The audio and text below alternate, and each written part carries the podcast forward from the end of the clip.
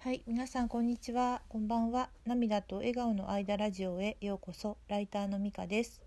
このラジオでは日々の暮らしの中での気づきを話しています。今日はえっと子育ての話をしたいと思います。えっと今日ですね、息子がね学校に遅刻をしてきました。中学に入学してから初めてです。で、あの多分ね、あの私ね昨日ちょっと疲れててねすごく早く寝てしまったんですね。であのうちですねあの狭くて あの息子に一応部屋は作ったんですけれども寝る時ってなんかほぼこうなんかつながってるっていうか同じ部屋で寝ているみたいになってて、まあ、よく寝しなにね息子がねあのその部屋あったこととかをま語ってくれるんでそれをま聞いてあげて聞いてあげてっていうか聞いてあのまああの共感するなり、まあ、アドバイスするなりしてね寝ることが、まあ、多いんですけれども、まあ、昨日はね私が早く寝てしまったもんでその時間がまあなかったんですね。で多分ねその辺りから始まってるのかなと思うんですけれども朝ねあの、まあ、息子がまあ寝不足もあってで月曜日ってことで学校に行きたくないっていうふうに言い出したんですね。であのそうか行きたくないんだねとか言いながら、まあ、月曜日だしねって言ってたら月曜日だからじゃないとか言って、まあ、そもそも学校なんてみたいな感じでも言ってたんでだけど、まあちょまあ、トイレにねちょっとパンもそうだなご飯もまあパン半分ぐらいしか食べなかったんですけど、まあ、時間もあるんでトイレに行ったら今度はなんかお腹がすっきりしないって言ってトイレから出てこなくてでまあ学校に行く時間がどんどん迫ってきたんで、まあ、無理やりね引っ張り出して連れて行くこともできないから、まあ、これは遅刻するしかないかなと思って息子にまあドア越しにあもしまだねすっきりしないんだったら遅刻していくって聞いたらねまあ、そうするって言うんで学校にね電話をしました。そしたら、あの、職員室によってね体温を測ってから教室に来るようにって言ってくださいって言われて「あのー、分かりました」って言われて今度はねそれを息子に伝えたら今度はこの職員室によるっていうことがねまた新たなハードルになってしまってそんなんだったらなんかもうお腹がすっきりしなくても遅刻しなければ遅刻しないで行けばよかったとかなんか、まあ、遅刻したくないからそんだったら休みたいとか言われちゃったんですね。でも今後もねあの、まあ、いろんな事情でね遅刻することがあるかもしれないからあの、まあ、今日初めてだから嫌かもしれないけど初めてっていつでもあるからねあの今日頑張ってとりあえずその職員室によってどういうふうにやるのかっていうのをね体験すればいいんじゃないかみたいな感じで言ったら初めてが早すぎるとかなんかそう理屈が分かるような分かんないようなことを言っていて、まあ、とにかく嫌なんだなと思ったんですね。でまあ、どうしようかなと思って、まあ、トイレから出てきた息子に、まあ、ひとまず話聞くから、まあ、話したいことがあったらね話話してよって言って「どう?」って言ったら話すって言うからあのまあ話してたらいろんな話をしだして、まあ、そしたらまあ昨日のオンラインゲームで友達にきついことを言われたことがショックだったっていうことで。まあ、その話をまあちょっと詳しくはあれですけど、まあ、私には話してくれたのであそうなんだねって聞いてたら、まあ、泣き出してしまって「まあそうなんだね悲しかったんだね悔しかったんだね」っていうような感じであの聞いてから「あとは何が気になる?」って聞いたら、まあ、いろんな不安なこと学校に行ってからの不安なことを言い出したからまあそう不安なのかもしれないけどきっとね大丈夫だとお母さんは思うよって言ったらまあ多分そうお母さんはそう思っても俺が大丈夫だと思わないんだって言うと思ったらまあ、まあ、おのそういうことをまあ言ってまあまあそうだよねっていう思うのはそっちだからねっていうような話もしてでもまあその中に体育があるっていうのもあったからじゃあね体育終わったら行くっていう話をしたらなんかはっきり「うん」って言いたくないみたいな感じだったけど、まあ、とりあえず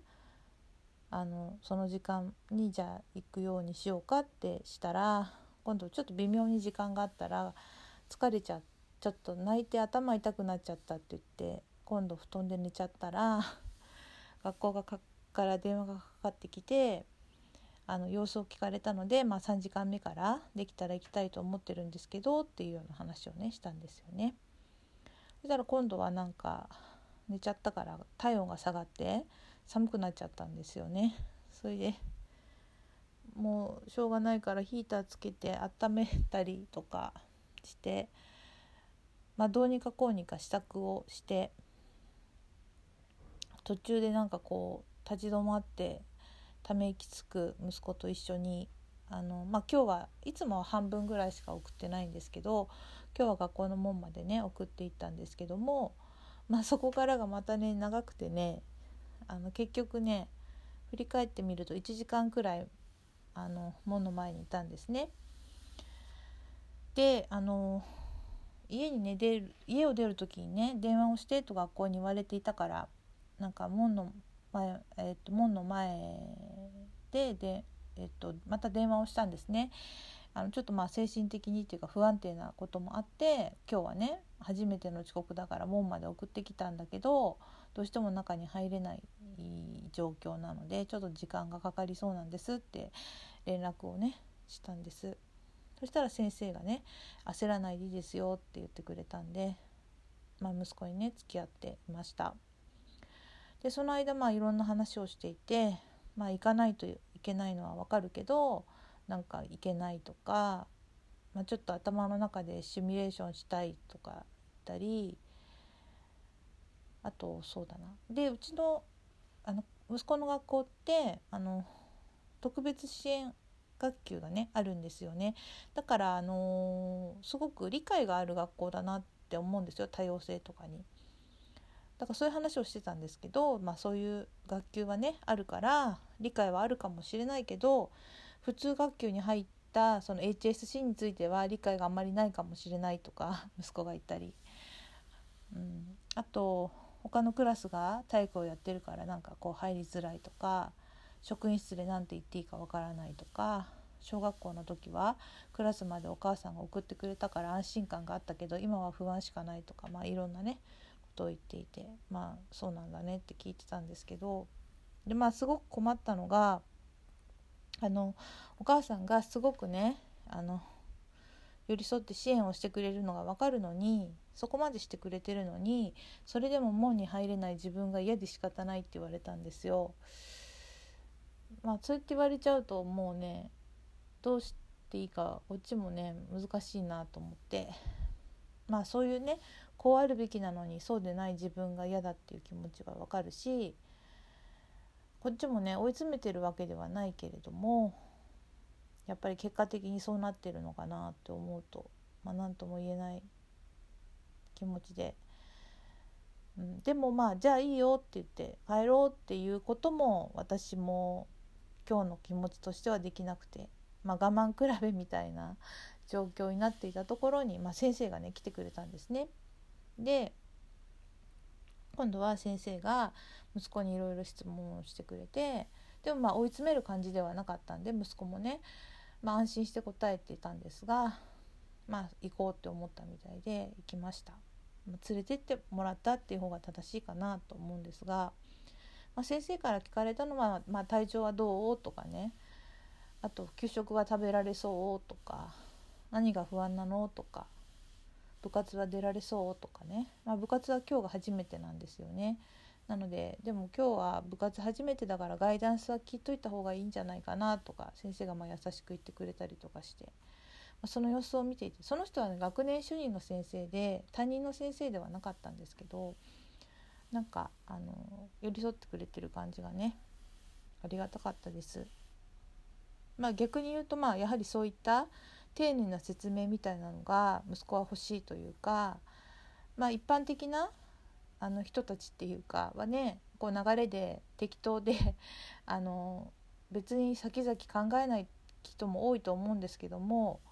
息子は考えちゃうんででもまあ小学校はね、まあ、慣れてる環境だったから自分から先生にいろいろ聞けたと思うんですけどまあもともとね丁寧ですしね。でも中学校はその情報量も少ない中自分からもまだ聞けない分情報量が足りなくて不安もあるのかなとそれを見ていて思いました。でお母さんも帰って大丈夫ですよって先生に言われたんであんまりいてもあれなんであのー、じゃあって言ってお任せしてねあの私は買い物に行ったんですけども、まあ、いろんなことがあるなと思いました。そうですね、うん、まあ家でねちょっとその友達関係の話を聞いてた時もあの、まあ、自分がそうやってあのいろんなこと気にしちゃうことがね辛いっていうふうに言っていて。でそういう自分が嫌だなっていう話をしていたんで、まあ、自分も私もねそういうところがあって、うん、気持ちはわかるし私も自分のこと嫌だなと思うこともあるけれどでもいいところもあるからそうやって生まれたからね。あのなんだろういいところを見て生きていこうねみたいなことを言ったりとかして。まあ今日はちょっといろんなことを思った一日かで始まります。まだね始まったまだお昼ですけどというようなことで今日のラジオはこれで終わります。今日も最後まで聞いてくださってありがとうございました。ではまた。さようなら。